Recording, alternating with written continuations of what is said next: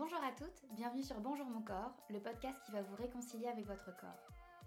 Je m'appelle Pauline et je vous délivre ici mes conseils pour vous accepter et reprendre le pouvoir sur une des relations les plus importantes de votre vie, celle avec votre corps. Bonjour mon corps, c'est votre rendez-vous où l'on parle d'acceptation, de valorisation et de bienveillance. Car toutes les femmes méritent de pouvoir se sentir mieux dans leur corps, toutes les femmes méritent de découvrir que le seul corps idéal, c'est finalement le leur. Alors ensemble, je vous propose de devenir l'une d'entre elles. Hello mes j'espère que vous allez bien. Aujourd'hui, on va parler sexualité. Parce que l'intimité, quand on n'aime pas son corps, c'est quand même un sacré sujet. Je l'avais pas encore pleinement abordé, ou alors vraiment, vraiment très très peu, et pourtant je trouve qu'il a toute sa place ici.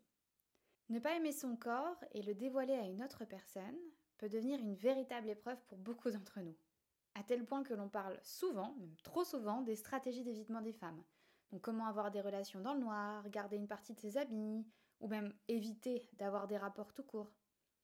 Sauf que c'est pas parce que c'est courant que c'est normal. Avoir une relation intime est par définition intime. C'est un cadeau que l'on offre à notre partenaire, certes, mais aussi et surtout à nous-mêmes. Ces stratégies d'évitement nous poussent à nous refuser le lâcher prise et le plaisir, parce que c'est difficile de voir les choses différemment quand on passe l'instant à se focaliser sur le rendu de notre corps à chaque position, la sensation que l'autre pourrait avoir en nous touchant, Bref, non, définitivement, le lâcher-prise n'est clairement pas de la partie. Encore une fois, on en revient à cette bonne vieille société et les dérives de la sexualisation du corps des femmes, mais à la base des bases, un plaisir sexuel n'est pas lié à l'apparence physique, mais plutôt à la connexion émotionnelle et physique, qu'elle soit de vous à vous ou de vous à votre partenaire. Le niveau d'exigence de ce à quoi une femme doit ressembler dans l'intimité, et donc en sous-vêtements par exemple, ou nu, est largement déformé par des sources aux représentations bien discutables qui sont bah, les séries, les films, les magazines et surtout la pornographie. Résultat, les attentes des partenaires peuvent être bien modifiées par ce filtre qui n'est en rien la vérité. L'éducation sexuelle, bah, elle aussi en fait, c'est une énorme raison de se sentir complètement à côté de nos pompes en matière de sexe. Parce que moi, dans mes souvenirs, donc euh, j'ai 30 ans, j'ai pas eu l'impression d'avoir beaucoup de cours à l'école qui en parlaient. Je me souviens d'avoir disséqué des grenouilles, mais pas de tout ça en fait. Je veux dire, est-ce que c'est normal de découvrir aussi tardivement, encore pour beaucoup de femmes maintenant par exemple, que les vulves peuvent avoir des lèvres de taille bien différentes des unes des autres? Que c'est normal d'avoir moins de libido avec la pilule Et d'ailleurs, ben voilà, qu'est-ce que c'est avoir une vraie libido? Que le vaginisme existe et que vous n'êtes pas bizarre en fait.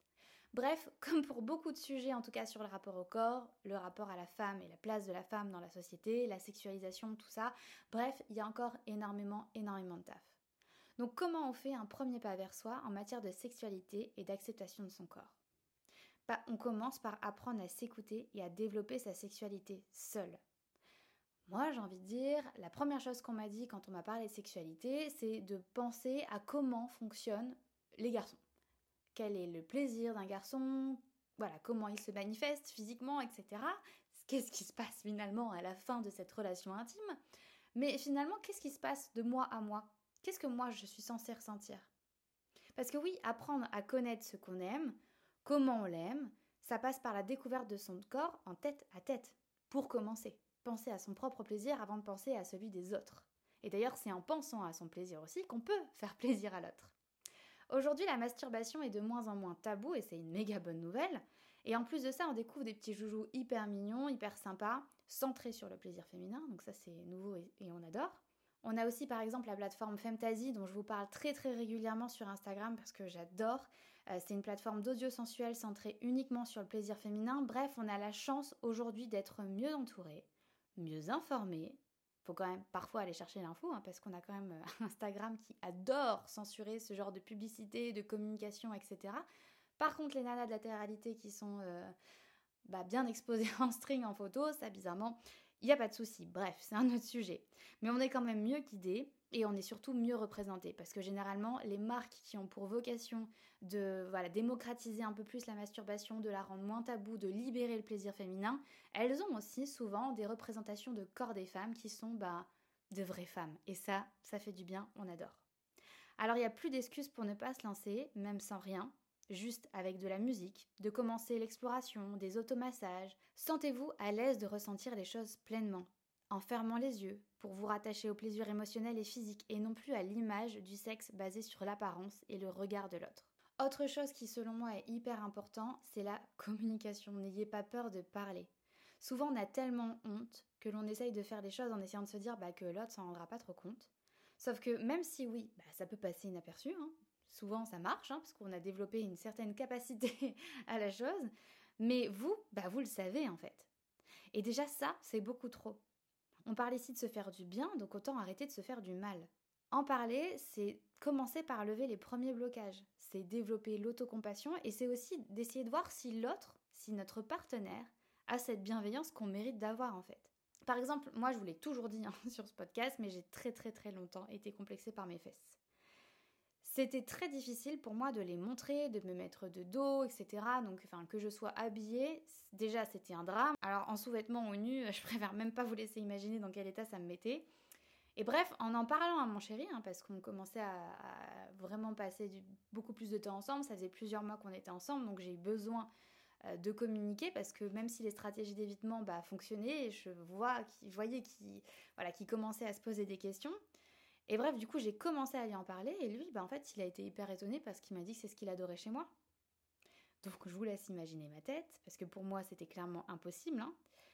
Mais aujourd'hui, six ans après, aujourd'hui, on est mariés, etc., il continue de me dire la même chose. Ça a énormément participé à m'aider à me sentir tellement plus à l'aise en général sur ce complexe, mais aussi dans l'intimité. Avoir cette honnêteté, ce genre de confidence et de confiance en l'autre, c'est aussi ça l'intimité. C'est d'ailleurs encore plus beau quand on ressent cette connexion à l'autre et l'écoute dont on a besoin. Non, votre amour de votre corps ne doit pas partir du regard de l'autre, hein, ne doit pas dépendre de ça. Mais le regard de la personne que vous aimez, lui, bah, peut clairement renforcer votre amour à tous les deux et vous aider encore plus à faire un pas vers vous-même. Il y a aussi quelque chose qu'on envisage un petit peu moins parce que ben, c'est tabou, parce qu'on a honte, etc. Et c'est normal et je le comprends, mais il ne faut pas hésiter à demander des conseils.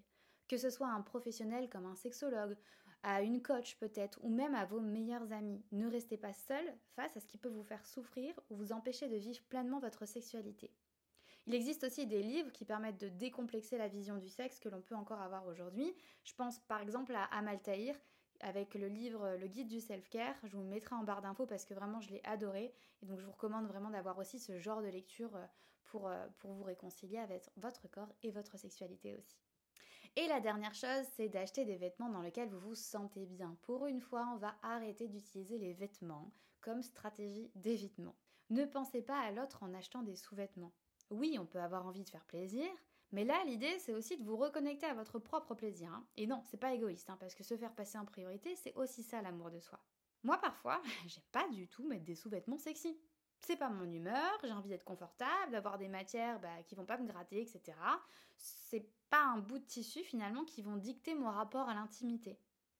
Par contre, le fait de s'écouter, de choisir des formes qu'on aime bien, dans lesquelles on se sent bien, des matières qui nous font plaisir, dans lesquelles bah, on va se sentir plus à l'aise, que l'on a vraiment envie de porter.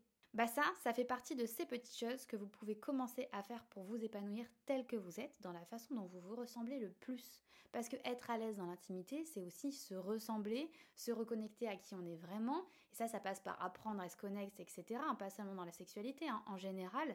Mais une fois qu'on se ressemble et qu'on est aligné avec qui on est, bah, tout de suite, on se sent beaucoup plus à l'aise, beaucoup plus épanoui et on a beaucoup plus confiance en soi, euh, tout simplement. Honnêtement, vous devez l'entendre, mais je pourrais vous parler de ce sujet pendant tellement longtemps. Déjà parce que moi, pendant beaucoup trop d'années, ça a été très tabou euh, pour moi. Et donc euh, maintenant que je me sens beaucoup plus à l'aise avec ce sujet, avec mon rapport au corps, je trouve que c'est beaucoup plus important d'avoir, euh, d'en parler aussi sur ce podcast. Et d'ailleurs, je pense que voilà, si ça vous dit, je vous ferai peut-être un deuxième épisode, si ça vous tente. Hein, n'hésitez pas à me le dire. Mais en tout cas, sachez que non, justement, rien n'est tabou. Votre plaisir l'est encore moins. Et en fait, bah, il participe à votre bien-être quand même. Et par contre, je ne l'ai pas précisé, mais il n'y a aucune obligation à rien. Si vous n'aimez pas les relations sexuelles, si c'est pas votre truc, c'est complètement ok. L'intimité, elle peut se construire aussi de tellement de façons différentes. L'important, c'est la connexion entre vous et votre partenaire, et surtout, surtout, entre vous et vous-même. Connectez-vous à votre propre corps, parce que c'est important de se rappeler que nous ne sommes pas un physique, nous sommes là pour vivre et ressentir. Et j'espère que cet épisode vous aura plu. Merci, merci encore pour votre écoute, et je vous dis à très vite pour un nouvel épisode de ce podcast, et en attendant, prenez soin de vous, je vous embrasse. N'oubliez pas, Soyez indulgente envers vous-même. Parlez-vous comme si vous parleriez à votre petite sœur, à votre meilleure amie, à votre mère. Soyez votre plus grand soutien. Merci à vous d'avoir écouté cet épisode jusqu'au bout. Si ce message fait écho en vous, n'hésitez pas à le partager à une de vos amies, peut-être que ça lui fera le même effet. Vous pouvez également me laisser un petit mot ou noter cet épisode sur votre plateforme préférée. Ça me fait un bien fou de les lire et ça me motive réellement à continuer. Encore merci pour votre écoute et à bientôt sur le podcast de Bonjour mon corps.